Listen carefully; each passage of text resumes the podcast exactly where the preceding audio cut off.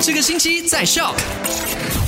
每天都在期待，可以说 TGIF。你好，我是 Penny，来到了你我他最爱的 Friday，明天可以睡到自然醒，不用上班了哈。好啦，这个时候来 recap 一下下，昨天五点钟快很准就跟你说到了 Number One，千万不要以为这个爱情包裹只会出现在国外，马来西亚也有的。这名十四岁的少年，他透过 online 的方式呢，认识了一名女子，在半年的时间，短短半年的时间里面哦，就被骗了快要三十万马币。三十万令吉，所以大家要特别的，就是呃谨慎小心。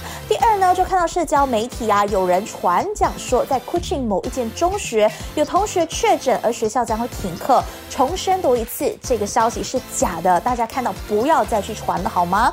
第三，现在你我他的压力都这么这么的大，来机场你看一支你看了会让你的压力瞬间消失的影片，就是赶紧去到了 My Sarawak 的 Facebook 或者是 Instagram 来。看一下我们最新 upload 的那只 Truth or Dare 的影片，看一下 Bell 的这个反应有多么的搞笑啦！好啦，今天虽然是 Friday，但是三到八依然会准时在 My Super Drive 跟你见面。